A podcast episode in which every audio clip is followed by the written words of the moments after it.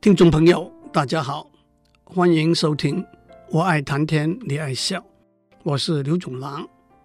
有一句顺口溜：有关系就没关系，没关系就有关系。其实这句有趣的顺口溜可以有不同的解读。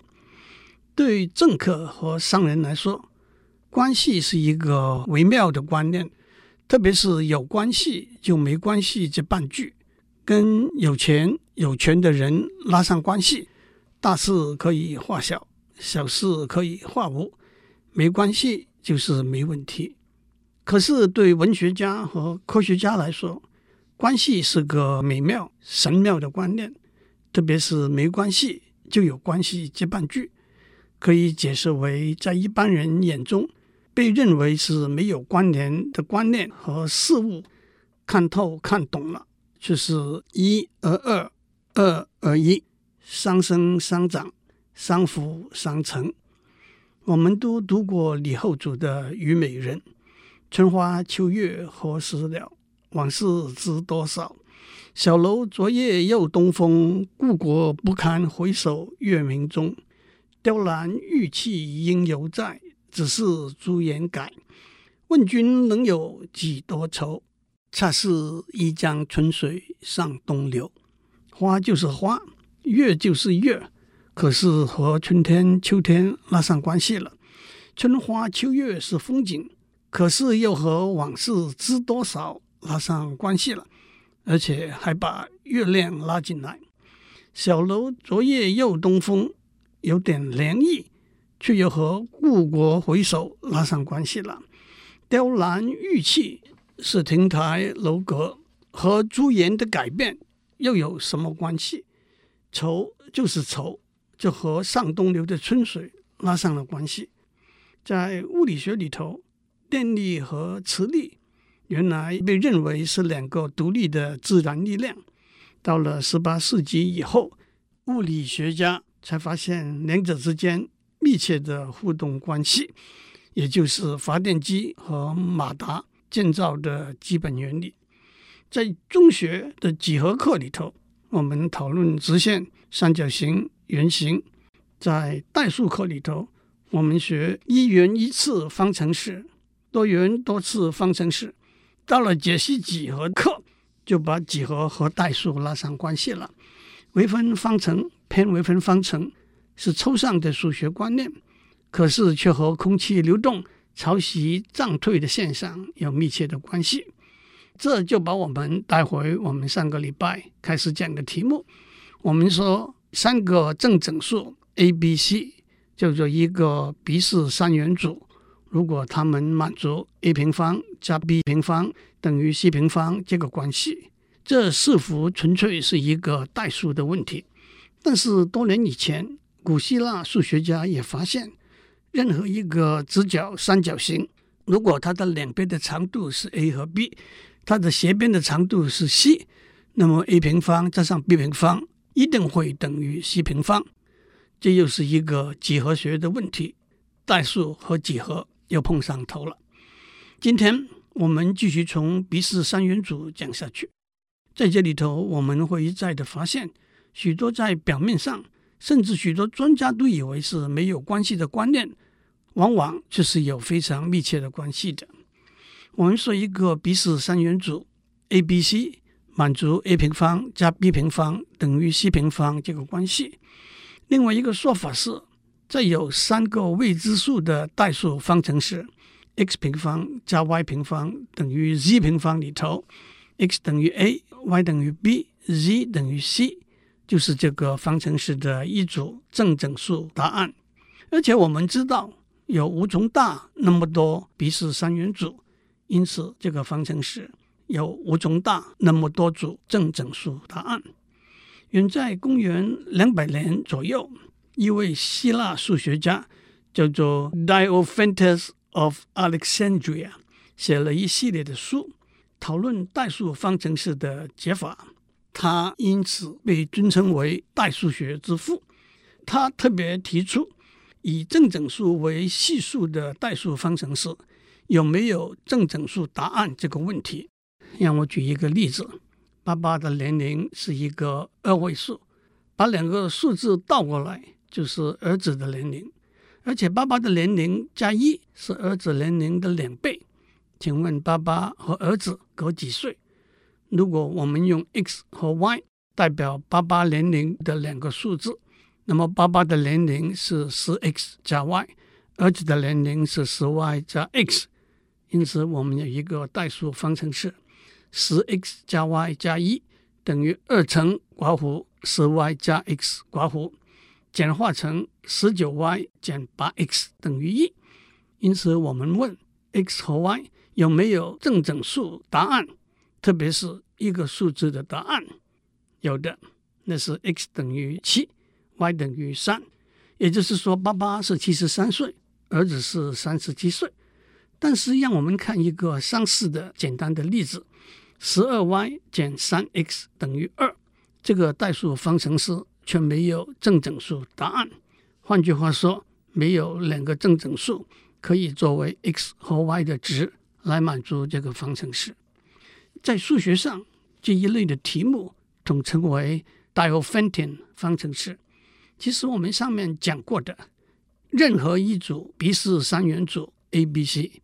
就是 x 平方加 y 平方等于 z 平方这个 Diophantine 方程式的一组正整数答案。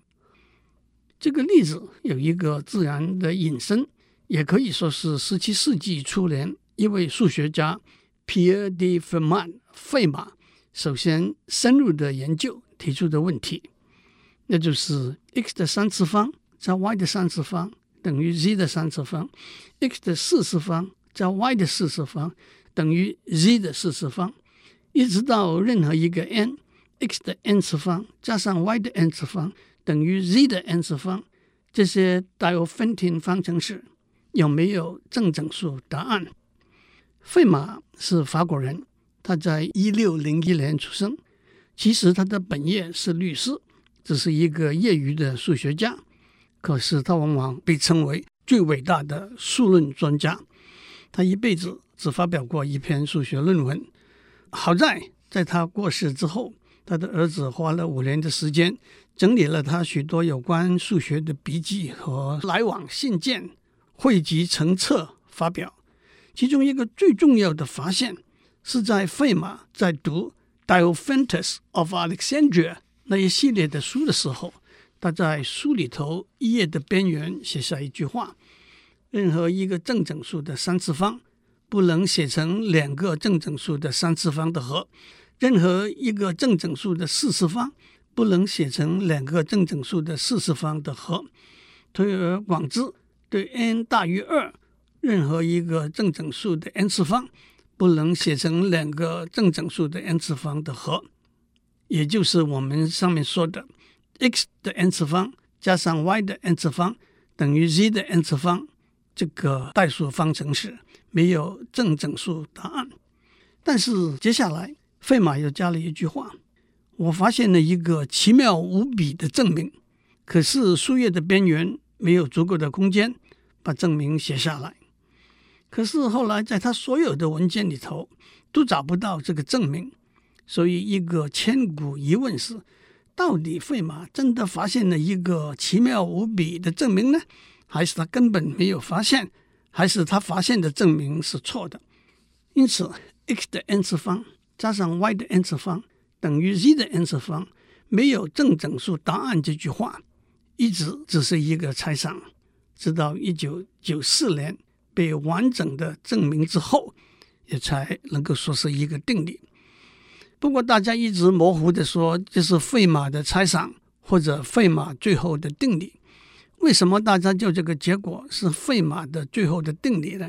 因为在费马的手稿里头有许多没有完整的证明的猜想，不过都先后一一被解决了。剩下来这个拖了三百五十多年才被证实的结果，也就被称为费马最后的定理。不过费马倒的确证明了 n 等于四这个案例，也就是 x 的四次方。加上 y 的四次方等于 z 的四次方，这个代数方程式没有正整数答案。费马用的方法就是我们在上面讲过，他发明的无穷递降法，那是一个非常有用，费马也认为很得意的反证法。其实我在上次讲鼻式三元组的时候，有一个结果是任何一个鼻式三元组里头，顶多只有一个元素可能是一个完全平方，这也就包含了 x 的四次方加上 y 的四次方。等于 z 的四次方这个方程式没有正整数答案这个结果了。n 等于三，也就是 x 的三次方加上 y 的三次方等于 z 的三次方没有正整数答案这个案例，差不多过了七八十年，才由瑞士籍的数学家欧拉证明的。当然，我们不可能在这里讨论他的证明。不过有一些有趣的故事倒可以提一下。euler 的证明的方法也是模仿费马的无穷递降法，不过当然也加上许多微妙的巧思，特别是在这表面是一道有关正整数的题目艾勒也带进了虚数和复数的观念来证明它的结果。其实艾勒原来的证明里头有一个不算小的错误。后来被修补过来艾勒被公认为数学史上最伟大的数学家之一，可见得即使最伟大的数学家，也难免有疏忽的地方。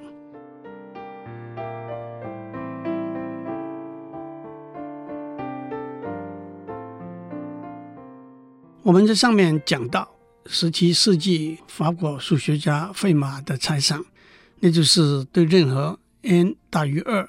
x 的 n 次方加 y 的 n 次方等于 z 的 n 次方，这个代数方程式没有正整数答案。可是自从费马在他的手稿里头提出这个问题之后，经过七八十年的时间，基本上只有 n 等于三和 n 等于四两个案例被解决了，而我们有无穷大那么多个案例要处理。当然，只要我们能够证明 n 等于任何质数，费马的猜想是对的话，也就够了。因为如果任何质数 n，x 的 n 次方加 y 的 n 次方等于 z 的 n 次方没有正整数答案，那么任何合数 composite number n 也不会有答案。但是我们还是有无穷大那么多个质数要处理啊。能够比较全面来看这个题目，因而上前跨了重要的一大步的，是十八世纪末期的一位法国数学家 Sophie Germain 的贡献。他观察到一个特例：如果 n 是一个质数，而同时二 n 加一也是一个质数，例如 n 等于五，二 n 加一等于十一，五和十一都是质数。n 等于二十三，二 n 加一等于四十七，二十三和四十七都是质数。在这个特例里头，如果 x 的 n 次方加上 y 的 n 次方等于 z 的 n 次方有正整数答案的话，x、y 和 z 里头顶多只有一个能够被 n 除尽。这个条件可以帮忙消除许多不需要考虑的可能。从这里出发。有两位数学家同时解决了费马的猜想里头 n 等于五这个案例。十四年之后，又有一位数学家解决了 n 等于七的案例。接下来，许多在一百以下的质数的案例也先后被解决了。讲到这里，让我打一个叉。Sophie Germain 是一位女性数学家，她甚至被称为历史上最杰出的一位女性数学家。不过，她在物理学上也有重要的贡献。可是，因为那个时候科学界对女性的歧视，加上她内向的个性，当她要把她研究的结果寄给当时也可以说是有史以来最伟大的一位数学家高斯高斯向他请教的时候，他用了一个假的名字白先生来掩饰他的身份。他和 Gauss 信件来往的讨论。启发了许多他在费马的猜想方面的研究工作。可是，Gauss 自己本人对费马的猜想并没有兴趣。当他的一个好朋友告诉他，有一个解决费马的猜想的大奖的时候，Gauss 的回应是：“我对这个孤立的题目没有多大兴趣。我相信我也可以提出若干同样没有人能够证明是对还是不对的题目。当然，，Gauss 有他的见地和理由。但是如果我们狭义的来解释他这句话，可以说这么一位大师也有见木不见林的时候。”把费马的猜想看成一个孤立的题目，而没有把它看成一个可以带动许多新的数学观念和方法的题目。不过后来，Sophie Germain 的身份还是在高斯面前暴露了。一八零六年，拿破仑的军队进攻德国，逐一占据许多德国的城市。Sophie Germain 担心高斯的安全，特别写了一封信给他认得的一位法国将军。请他保护高斯生命的安全。这位将军告诉高斯，他是受一位 Sophie Germain 小姐之托的。高斯觉得很讶异，他从来没有听过 Sophie Germain 小姐这个名字。事到如此，Sophie Germain 只好向高斯自白。高斯不但没有生气，而且给他写了一封充满了赞美的信。他说：“能够领悟和体会抽象的科学。”特别是充满了神秘的数字，是十分罕见的。当然，这是可以意料得到的。只有对那些有勇气去做深入的探讨的人，这门华丽高峻的科学才会为他展露出它里头引人入胜的魅力。由于我们的传统和偏见，如果一位女性，想要熟悉和了解棘手的研究内容，超越重重的障碍和深入的钻研偏僻的东西，他一定会碰到比男性多得多的困难。因此，他毫无疑问具有最崇高的勇气、异常的才华和过人的天分。Sophie Germain 的结果给对解决费马的猜想的研究带来一股动力。一八四七年三月一日。法国科学院里头有一场充满了戏剧性的学术会议。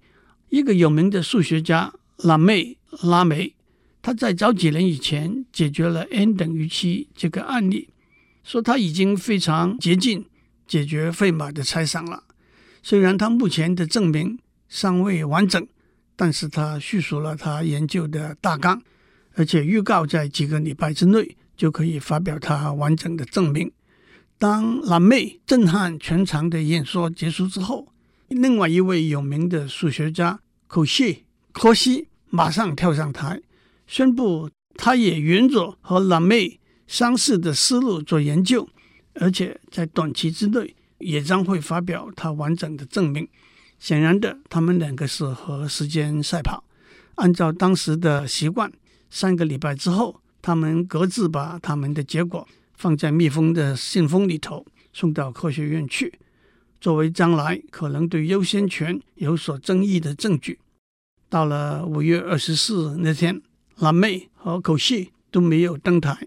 主席宣读了一位德国数学家库莫库莫尔的信，他指出拉梅和寇西的证明都犯了不可补救的错误。当他们把正整数做因式分解的时候，只考虑正整数的因子，却忽略了正整数也可以有复数 （complex number） 的因子，这又是大数学家也可能有束缚的地方的例子。这可不正是“虚则实之，实则虚之”这句老话吗？差不多三百年走下来，费马的猜想，许多的案例都先后被解决了。到了一九五零年代。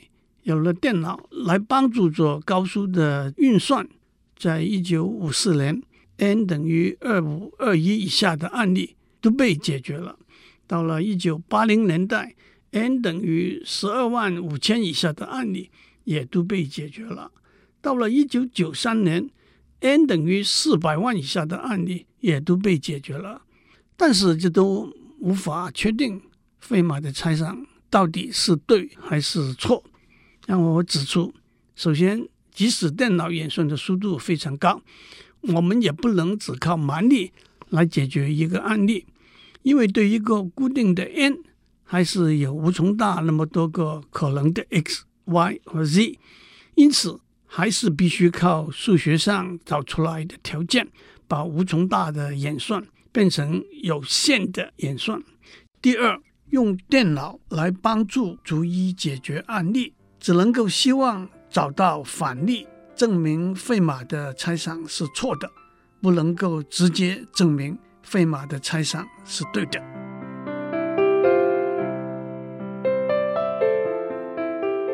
以上内容由台达电子文教基金会赞助播出。